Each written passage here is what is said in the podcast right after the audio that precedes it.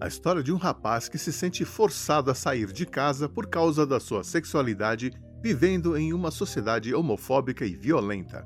Um enredo que continua atual e cujas feridas foram abertas explicitamente na canção Small Town Boy, do grupo inglês Bronski Beat, em 1984.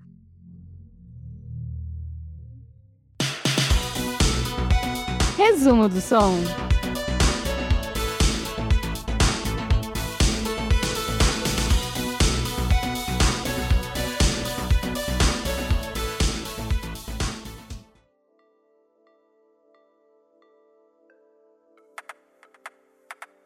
A história de Small Town Boy se mistura com a formação do Bronski Beat.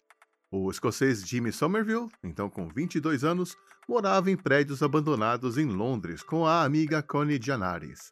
Antes disso, Jimmy havia passado um tempo dividindo uma casa com Chris Lowe, que mais tarde formaria o Pet Shop Boys. Após serem expulsos do prédio, ele e Connie se mudaram para Brixton, a apenas 5 quilômetros de Londres, para morar no apartamento de uma amiga em comum chamada Jill Wesson. Com eles também chegaram o escocês Stephen William Forrest e o seu namorado inglês, Larry Steinbachek, ambos com 23 anos. Todos eles se conheceram frequentando o The Bell, um bar gay situado em Londres e que era famoso por não tocar disco music e ter noites abertas a gays e lésbicas. Ao se mudarem para Brixton, eles assumiram a direção de um bar e criaram uma festa chamada Movement, que tinha a mesma proposta musical do The Bell e acontecia aos sábados à noite. Essa festa acabou atraindo pessoas de perfis diferentes e tornou-se um ponto de encontro para discutir sexualidade, cultura e política. Por conta disso, Jimmy acabou se envolvendo na produção de um documentário sobre a opinião dos londrinos heterossexuais sobre a comunidade gay, chamado Framed Youth: The Revenge of the Teenage Perverts, que foi ao ar pela BBC 4 dois anos depois. Nesse documentário, Jimmy canta uma música chamada Screaming, acompanhado de uma bateria eletrônica programada por Richard Coles, uma dupla que anos mais tarde formaria o Communards. Acidentalmente, Steve e Larry ouviram Jimmy ensaiando essa música no chuveiro e a voz dele chamou a atenção dos colegas, que já faziam músicas por hobby. Eles gravaram os vocais de Jimmy e criaram uma base instrumental de acompanhamento. Estava formado o Bronski Beat, cujo nome foi uma brincadeira sugerida pelo próprio Steve Bronski, mas que acabou sendo aprovada por Jimmy e Larry, porque soava bem e era apropriado. Um nome um tanto profético, já que hoje em dia Steve é o único integrante original que continua no grupo. As primeiras composições do Bronski Beat foram feitas no quarto de Larry, usando uma guitarra, uma bateria eletrônica e dois sintetizadores. A demo de Small Town Boy foi uma das primeiras músicas a serem compostas pelo grupo e nasceu de duas ideias separadas. O grupo estava trabalhando em uma música chamada Run for Love, cuja melodia surgiu por acidente. Larry e Steve estavam brincando com um sintetizador e sequenciador Roland MC202, que tinha sido lançado em 1983 tentando fazer uma cover de Pretty Vacant dos Sex Pistols.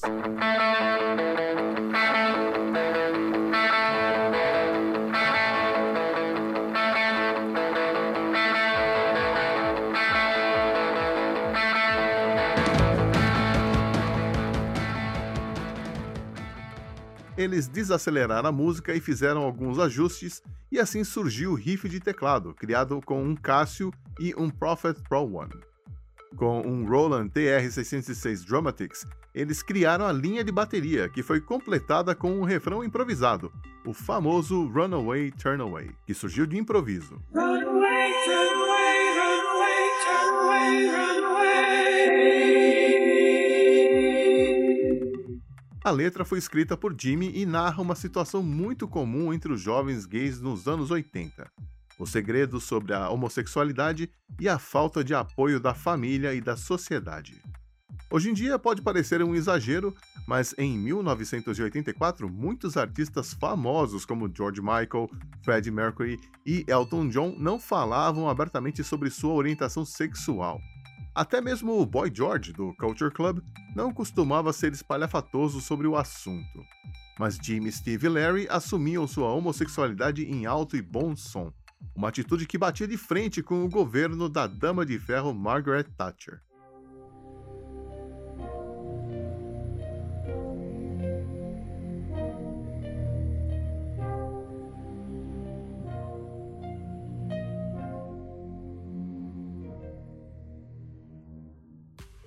Essas ideias foram gravadas usando um Tascam Port Studio, que era basicamente uma mesa de som de quatro canais que tinha um gravador de fita cassete embutido.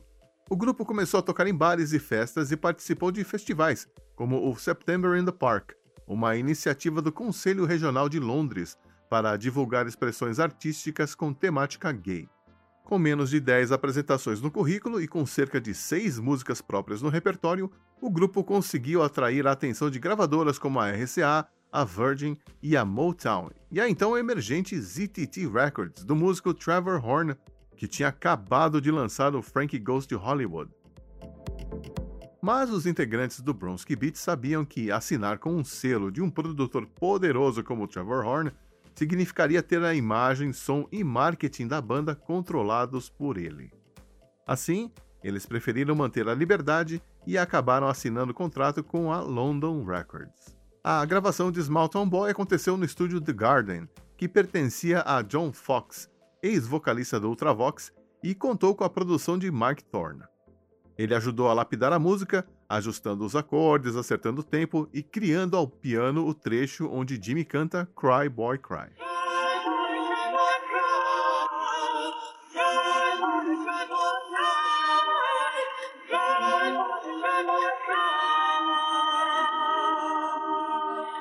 Ele usou uma bateria eletrônica Lindrum com a ajuda de um synclavier para as notas mais graves. O synclavier também foi usado para gravar samples e os vocais de apoio, que também foram cantados por Jimmy Somerville. Mike acreditava que era importante usar um elemento humano em conjunto com a bateria eletrônica, para quebrar a rigidez e esterilidade do som. E a solução veio direto da agência do correio de Trafalgar Square, mas não em forma de pacote ou encomenda, e sim na figura do Johnny Follering, um nigeriano que chegou na Inglaterra nos anos 50, trabalhava como carteiro, mas que frequentemente fazia bicos tocando bongos e congas e que contribuiu também com sua energia positiva e sorriso contagiante, deixando as sessões de gravações sempre mais animadas. Animação que prosseguiu até o último dia, quando o próprio John Fox apareceu no estúdio com uma garrafa de champanhe para comemorar o fim dos trabalhos para o álbum de estreia do Bronski Beat, batizado de The Age of Consent A Idade de Consentimento.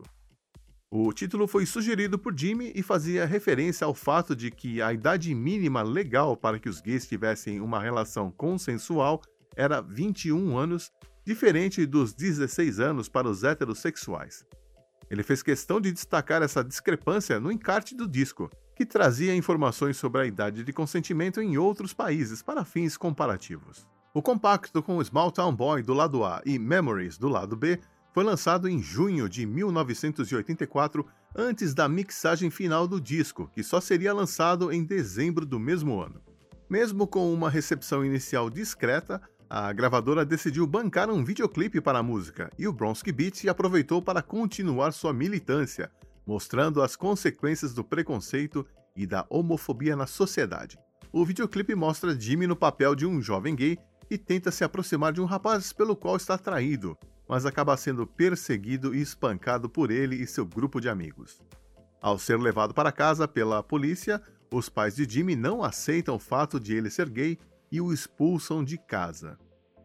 Small Town Boy chegou ao terceiro lugar da parada no Reino Unido mas foi melhor ainda em países onde havia menos homofobia, como a Holanda, a Suíça e a Bélgica, onde chegou ao topo da parada. Small Town Boy, em conjunto com Relax, do Frankie Goes to Hollywood, lançada no final de 83, abriram caminho para outros grupos, como o Pet Shop Boys, que ajudaram na aceitação do chamado pop gay. Infelizmente, essa reabertura sofreu um duro golpe com a chegada da AIDS que causou um retrocesso naqueles anos progressistas. E é com tudo isso na cabeça que agora a gente ouve Small Town Boy, clássico do Bronski Beat de 1984.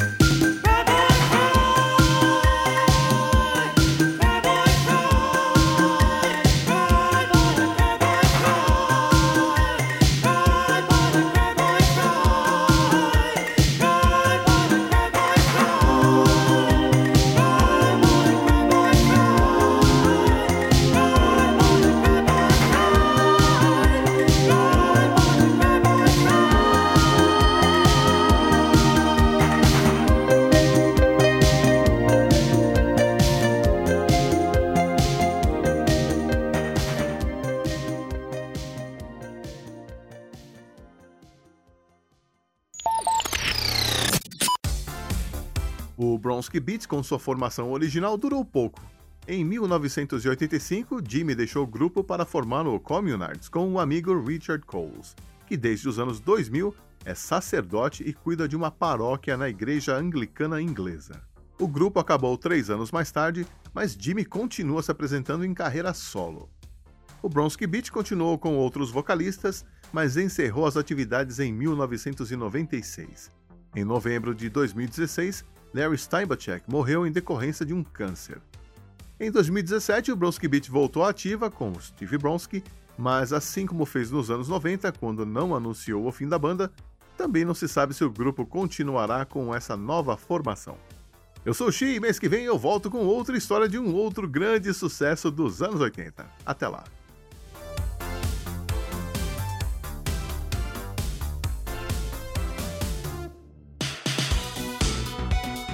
Resumo do som.